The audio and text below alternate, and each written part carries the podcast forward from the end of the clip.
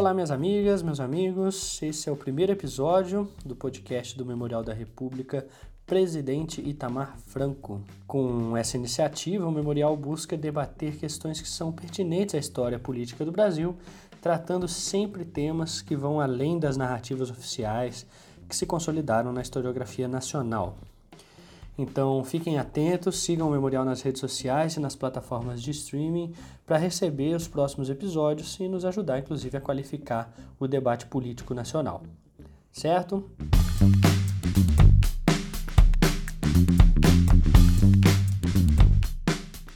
E hoje, no primeiro episódio, a gente vai falar um pouco sobre o papel do Estado na erradicação da fome em seu território e, é claro, sempre buscando em fatos históricos as referências já consolidadas para tratar o tema, não só esse tema, como os próximos, certo? Bom, para começar, é, antes de mais nada, a gente precisa entender que a fome se constitui como uma patologia social que apresenta risco iminente à vida. Ou seja, em linhas gerais, a gente pode entender a fome como uma condição dos corpos que não possuem a quantidade necessária de nutrientes para se manter vivo. É o que fatalmente afeta também a sua dignidade no âmbito social, além de oferecer risco de morte, como a gente falou agora, certo? Então, portanto, para discutir o papel do Estado no combate à fome, a gente precisa compreender o seguinte: é, a fome ela não é um fenômeno natural. A fome é um fenômeno social que é produto de estruturas econômicas defeituosas. Nesse sentido, os desdobramentos da condição desses corpos com fome envolvem problemas como a desnutrição em massa, aumento das taxas de mortalidade infantil, exclusão social, além de aumentar a susceptibilidade a doenças e infecções. E esse já seria um argumento relevante para que o problema obtenha atenção direta do Estado. Diante dessa orientação conceitual sobre o que é a fome de fato, a gente vai fazer agora um retrospecto histórico, falando sobre como o Estado brasileiro tratou a fome em seu território ao longo da história. E assim, a despeito da condição subhumana pela qual os negros escravizados eram submetidos no Brasil colonial, é, o problema da fome ele começou de fato a ser desenhado pelo próprio Estado a partir da primeira lei relacionada à propriedade de terra, né? a Lei de Terras, de 18 de setembro de 1850. Essa lei ela instituiu que qualquer ocupação de terras no Brasil ela só poderia ser feita por meio de compra, venda ou autorização da coroa. A gente precisa lembrar que nesse período a constante pressão internacional em favor da abolição da escravatura ela já vinha provocando mudanças profundas não só no setor agrário do Brasil, mas na sua própria organização política e econômica em linhas gerais.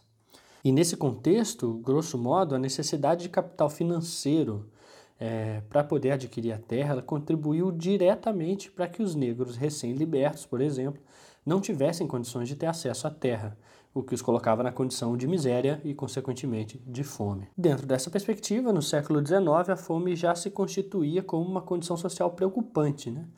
Para situar um pouco você, né, ouvinte, estima-se que mais de 500 mil pessoas morreram de fome no semiárido brasileiro entre 1877 e 1879. E se a gente avançar um pouco na história, a gente encontra dados que indicam que nos anos seguintes a situação não melhorou. Entre 1915 e 1917, mais de 100 mil nordestinos morreram em um evento climático de proporções imensas, né, conhecido como a Grande Seca.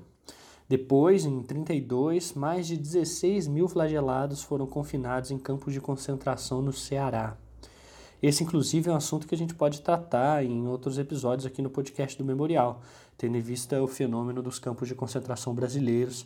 Como exemplo, a gente pode citar os campos do Ceará, como eu disse, é, para indivíduos vítimas de fome e da seca no semiárido brasileiro, é, mas também, como exemplo, o antigo Hospital Colônia de Barbacena, para pessoas portadoras de transtornos mentais. Mas continuando a nossa cronologia, a gente pode dar um pequeno salto histórico porque em meados da década de 60, é, diante de um Brasil ainda agrário, pouco industrializado, a principal reivindicação da população era, no caso, o acesso à terra. Mesmo assim, o Estado brasileiro mantinha uma postura que defendia que o problema da fome era, na realidade, uma situação de ordem natural, ou seja, ela estava presente na sociedade e cujas causas estavam ligadas a fenômenos climáticos extremos, por exemplo. Eu só vou abrir um parênteses para destacar que essa sempre foi a posição do Estado brasileiro em relação à fome. É o entendimento de que a fome não é um problema social, como a gente levantou conceitualmente antes, mas sim produto de eventos climáticos extremos, portanto, ela tinha causas naturais que o Estado não tinha como, teoricamente, interferir sobre elas.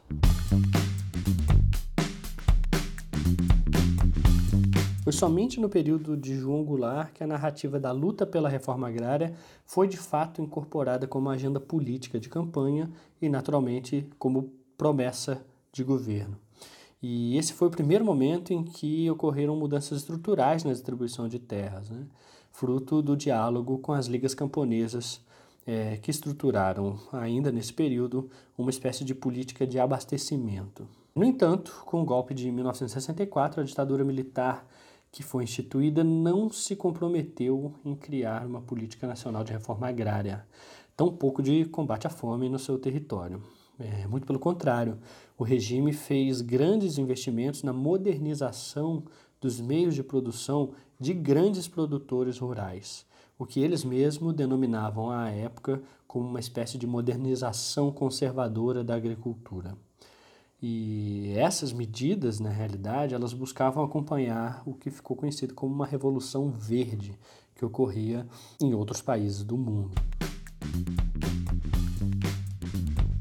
Mas acontece que essas medidas que foram adotadas, elas foram criticadas por diversos setores da sociedade, o que foi divulgado amplamente na imprensa na ocasião. Inclusive, os especialistas da época, eles argumentavam que os investimentos eles geravam recursos para fora do país, ou seja, eles visavam a exportação e que isso atendia a uma espécie de agricultura de mercado. Outro ponto de discussão levantado dizia respeito aos líderes dos movimentos sociais e camponeses que reivindicavam a redistribuição de terras. Eles alegavam que não tinham condições financeiras de comprar os próprios alimentos que produziam. Além disso, muitos desses líderes eles foram perseguidos pelo regime, o que retardou as negociações sobre a reforma agrária no país. Então, apesar desse pequeno impulso durante o governo do Jango em direção ao tratamento do problema da fome como um problema do Estado brasileiro, a lógica predominante voltou a ser aquela de que a fome é um fenômeno natural, fazendo com que o Estado tratasse de maneira negligente a situação de fome no seu território. Para a gente ter uma noção melhor, né, até a década de 90, por exemplo, a desnutrição infantil ela estava presente em grande parte dos grupos populacionais mais pobres, o que fez com que a fome fosse responsável pelo aumento da incidência de doenças infecciosas. E isso contribuiu diretamente para desencadear uma sequência de eventos que levavam ao óbito.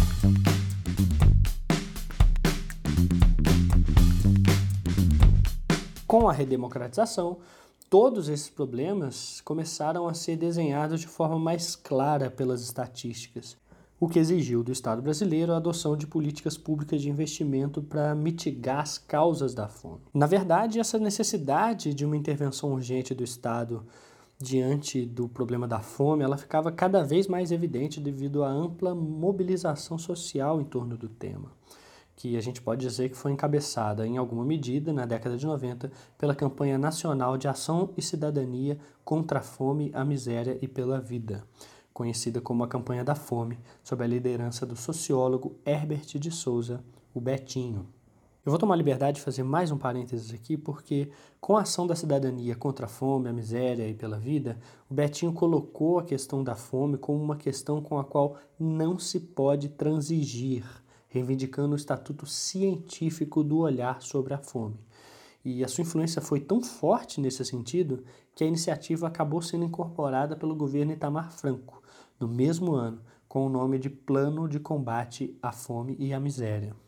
Inclusive, foi no governo do presidente Itamar Franco que foi criado o CONSEA, Conselho de Segurança Alimentar, além da criação de diversas políticas públicas de combate à fome no país.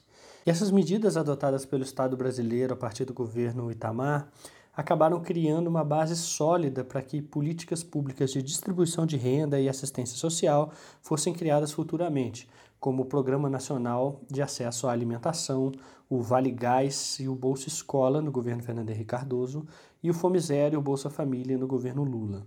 Vale ressaltar aqui ainda a importância e a relevância do Conceia como um indutor de dois marcos legais importantes no ano de 2010. O primeiro deles foi a Emenda Constitucional número 64, que alterou o artigo 6 da Constituição Federal, tornando a alimentação um direito social. Com esse novo instrumento normativo, introduziu-se a alimentação no rol dos direitos fundamentais da população brasileira, com vistas a assegurar o direito humano à alimentação adequada. O segundo foi o Decreto 7.272, de 25 de agosto de 2010, que instituiu a Política Nacional de Segurança Alimentar e Nutricional, consolidando-a de vez como uma política de Estado no Brasil. Inclusive, a Política Nacional de Segurança Alimentar e Nutricional foi elaborada como estratégia de articulação das ações envolvendo as políticas públicas de vários setores do governo e as instâncias de participação, acompanhamento e controle da sociedade. Em 2013, o Brasil foi reconhecido pelo Programa das Nações Unidas para o Desenvolvimento como referência internacional no combate à pobreza e à desigualdade, em virtude da evolução desses indicadores entre 2001 e 2011. Finalmente, em 2014, o Brasil sai do mapa da fome.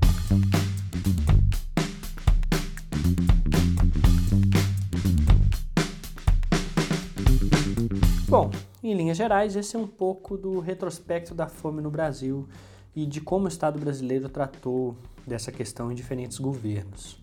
E a gente destacou aqui a contribuição do governo do presidente Tamar Franco por conta do legado que as suas iniciativas deixaram fazendo com que os governos seguintes tivessem amparo institucional para criar suas próprias estratégias de combate à fome.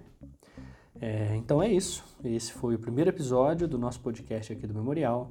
A gente espera sinceramente que vocês tenham gostado.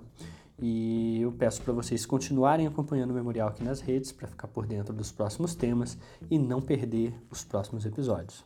Tá joia? Então, muito obrigado. Até a próxima. Tchau. Thank